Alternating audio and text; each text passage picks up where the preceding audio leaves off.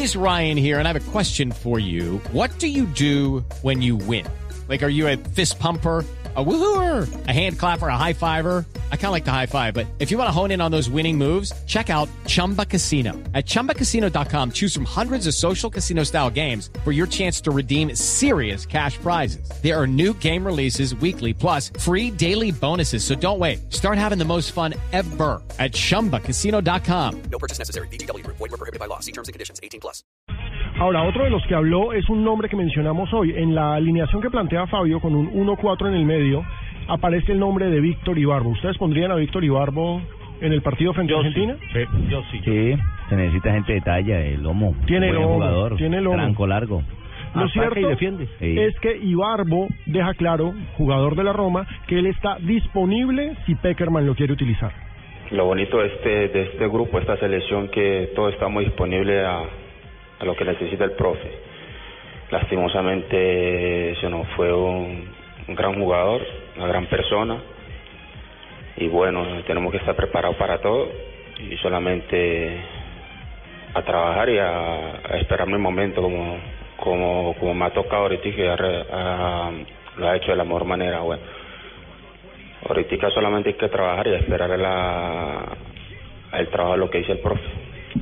Yo sí, al que sinceramente no colocaría sería a Edwin Cardona, no por su calidad futbolística, porque es un gran jugador, sino por su temperamento. Por la cabeza caliente. Y este, sí, las condiciones del partido, como lo hablaba Juanjo al comienzo, que puede ser un partido parecido al que se jugó con Brasil o, a- o, o el que jugó Argentina con, con Uruguay, entonces él lamentablemente se podría, rápido se podría hacer expulsar eh, César. Pero ahora, el problema son las opciones de gol.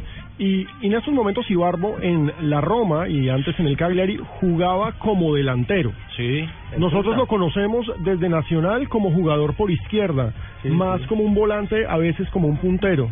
Y en esa selección entró dos veces en esta Copa América por la izquierda. Exactamente, Haciendo jugar- toda la banda incluso. A hacer E- e incluso banda. cuando entró contra Perú, jugaba muy bien por izquierda hasta que Peckerman lo cambió, cambió de para lado, mandar a, James loco. por Yo izquierda. tengo la sensación de que Ibarbo va a jugar contra Argentina. Yo también. Yo Porque, también. ¿sabés que jugando, Yo hablando también. con Alfaro dos o tres días Yo antes del inicio de la Copa América, Jimmy? Yo también, por supuesto. Gustavo Alfaro. Eh, con Gustavo Alfaro, él me decía, el problema que tiene Peckerman es en esta Copa América encontrar un futbolista que le rinda por la izquierda porque lo James, mismo.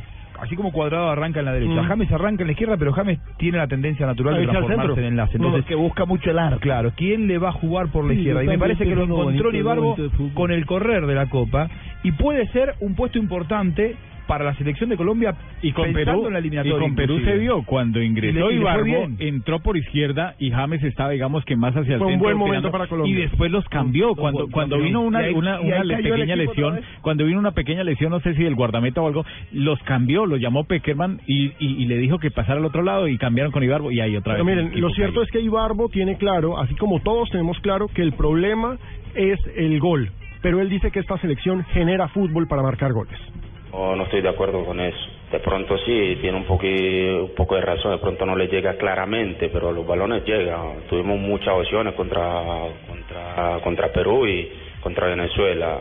Lastimosamente no se concretó, pero bueno, llegadas las tuvimos.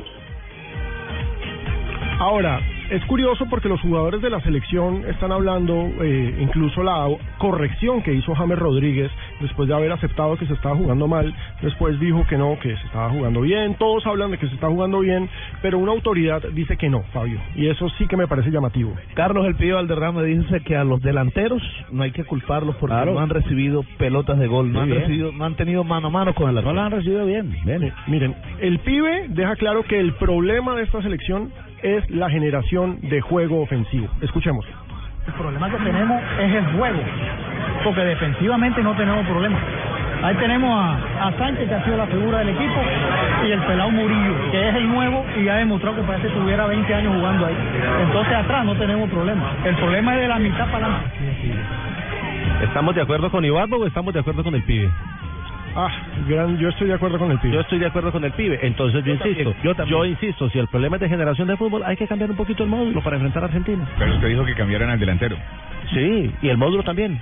Ok, Muy y si es bien. de generación de fútbol. Es que cambia el módulo. Pero es que es que el, problema no, fútbol, el ¿dónde problema se crea el fútbol en ese? Sí, en Pues campo, pero también hay que cambiar al delantero. Falcao no está en su nivel. a Jackson sí.